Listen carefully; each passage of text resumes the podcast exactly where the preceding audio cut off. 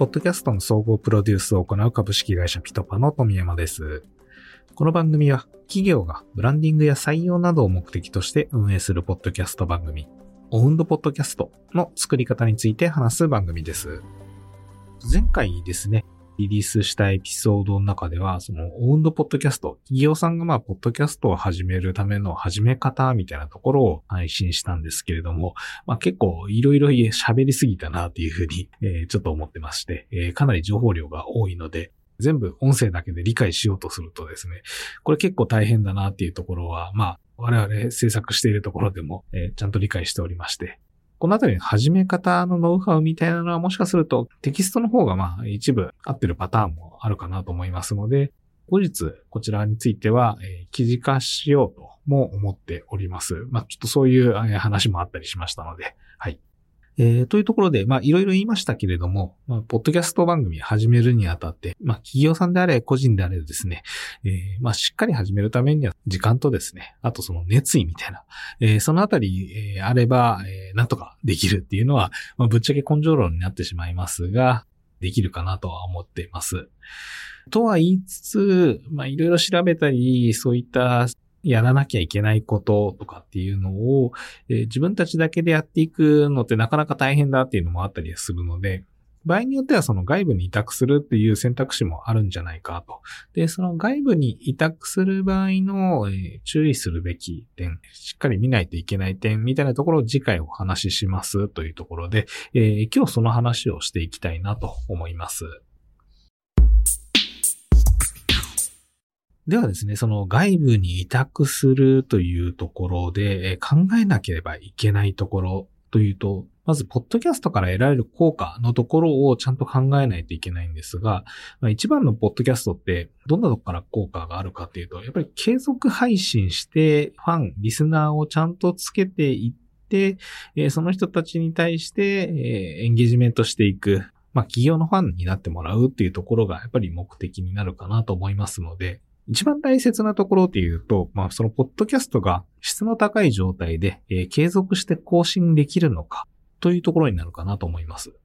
つまり、えー、外部の人たちが一番助けなければいけないのというのは、まあ、制作のその質っていう部分もそうなんですけれども、継続して更新をしていく体制をきちんと取りながら、まあ、企業さんと伴走していける状態なのかどうかっていうのが、本当に一番大切なところかなと思っております。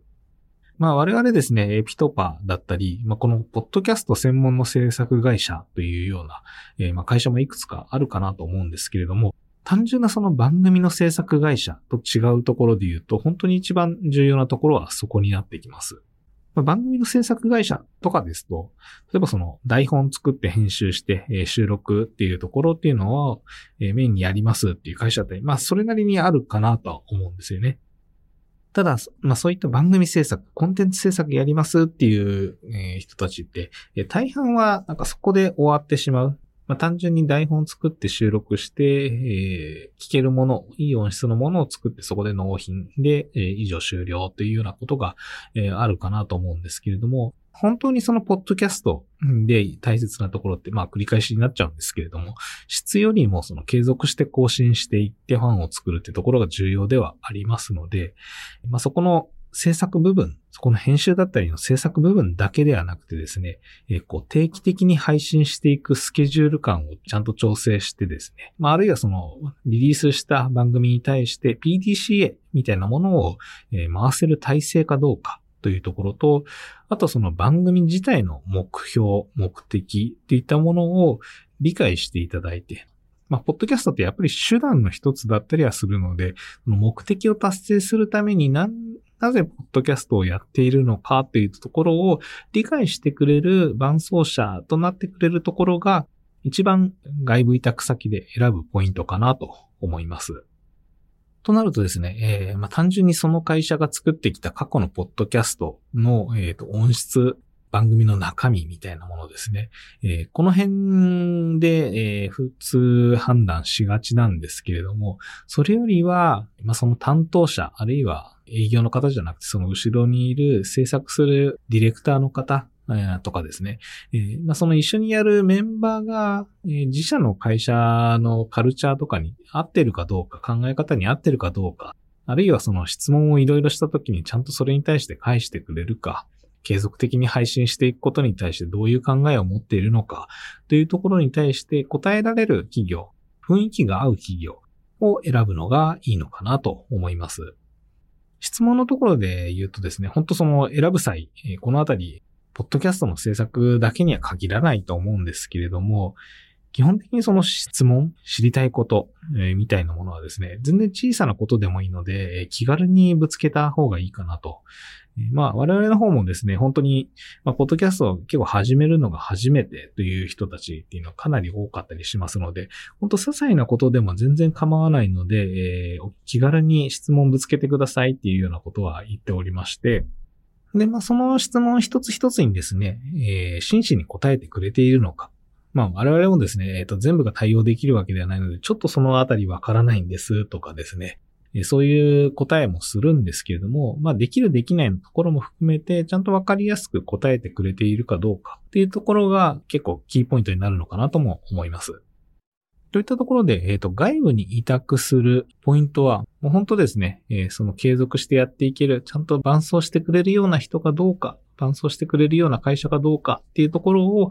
えー、見極めるっていうのが一番重要なところです。まあ、正直ですね、その音の品質みたいなところとか、設備とかが持ってるかどうかみたいなっていうのは、まあ場合によってはその2の次でもいいのかなと。もちろんその技術力が高かったりですね、えー、番組の構成能力、アイデアがすごいいっぱい出てくるっていうところは魅力的なところではあるんですけれども、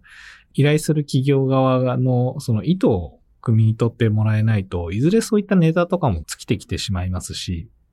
それが、あの、番組としては成功するかもしれないですけれども、企業が目標とする、目的に対して成功しているかどうかっていうのはまたちょっと別問題になるかなとは思いますので、そのあたり、まあ、企業側の方、依頼する企業側にですね、えー、寄り添ってちゃんと考えてくれるかどうかっていうところも、えー、考えながら選定するのがいいかと思います。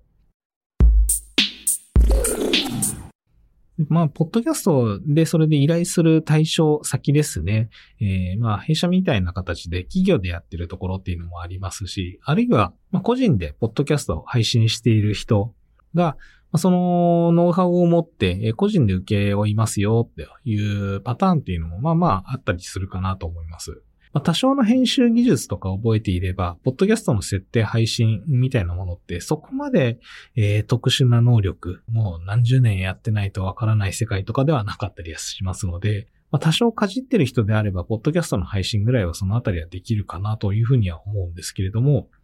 まあ、先ほど言ったその寄り添って配信してくれるかどうか、えー、継続的に配信してくれるかどうかというところの前提は置いといて、企業なのか、えー、個人なのか、えー、どちらを選ぶのがいいのかっていうところのメリット、デメリットを次に紹介していきます。まずですね、その個人さんで、えー、やっている場合ですね、いろいろとこう、融通が聞きやすいっていうのは、えー、確かにあったりするかなと。まあ、お値段の部分もそうですし、あるいはその、超特急でやらなきゃいけない場合、みたいなところも、えー、関係値によってはかなり融通聞かせてくれる人たちもいたりしますので、えー、そのあたりっていうのはやっぱり個人さん、えー、でやっているところっていうのが、えー、強みになるのかなと思います。ただ、えー、企業の場合ですね、まあ弊社みたいな企業、チームでやってるような場合、まあ、何がいいかというと、まあ、チームでやってはいますので、えー、やっぱりこなしてる案件数っていうのは相当数違うかなと思っています。ですので、まあ、いい番組の作り方だったり、成功パターン、えー、合うパターンみたいなものというのの、ノウハウの溜まり方っていうのは、まあ、やっぱり企業さん、えー、弊社みたいな会社でやってるところの方がおそらく多いのではないかなと今、ポッドキャスト業界もですね、えー、まあ、Spotify だったり、Apple Podcast だったり、えー、システム側、配信するし、えー、プラットフォーム側っていうのもどんどん進化していますし、聞き方だったり、えー、編集方法っていうのも本当どんどんどんどん進化しているんですね。そのあたりのキャッチアップ、情報量っていうところで言うと、会社でやってるようなところの方が、やっぱり情報量は非常に多いかなと思いますし、更新していく上での質も高くなっていくかなというのは、えあったりします。あとは、えその継続して配信していくっていうところに対して、まあ、個人の方に頼んでいった場合の一つのリスクとしては、まあ、その方が、例えば、えー、何かの事情で、えー、手伝うことができなくなった、あるいは連絡が取れなくなったとかっていうのも、まあ、あるかもしれませんが、なった時に、そこが一つのリスクになってしまって、今までやれてた番組がもう急に止まってしまうみたいな、まあ、そういうことも発生したりする可能性があるので、まあ、その辺、チームだったり企業でやっているような、えー、ところですと、まあ、ある意味ですね、えー、替えが利くっていうところもあったりはするので、そのあたりも安心材料なのかなと思います。今言った、まあ、この辺の選び方ですね。まあ、ちょっと、ポッドキャストに限っての話ではないかなとは思うんですけれども、まあ、改めて、ポッドキャストを制作依頼する先の選定としても、そのあたりの視点っていうのは、えー、共通してあるところかなというふうに考えています。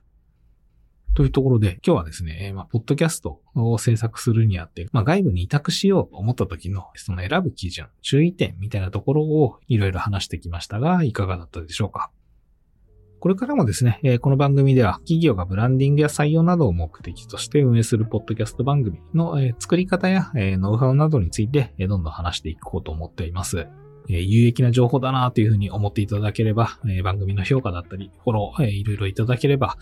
番組更新すごい励みになりますので、ぜひぜひお願いいたします。反応があるとですね、やっぱ、あのリスナーさんがどういうことを求めてるのか、みたいなところっていうのも、運営する側にとって非常にわかりやすい一つの指標になりますので、この辺いただけると助かります。もちろんですね、その中で質問という形でいただいても全然構いません。質問もですね、しっかり質問していただかなくても、まあ今日の話だったら、ポッドキャストを外部に委託したいんだけれども、そういう場合になんか気をつけることはありますか？みたいな。なんかそのぐらいのテンションの質問で構いませんので、質問の方もお待ちしております。質問についてはですね、番組概要欄、エピソード概要欄にあります質問投稿用のリンクからお気軽にご投稿ください。で、まあ最後に、えー、宣伝にはなってしまいますが、えー、ピトパではブランディングやマーケティング、採用などを目的としたポッドキャスト番組制作支援を行っております。こちらもお気軽にお問い合わせください。質問のフォームと、えー、同じところでも構いませんし、えあるいはピトパのホームページからお問い合わせいただいても構いません。よろしくお願いいたします。それではまた次回、今日も最後まで聞いていただきありがとうございました。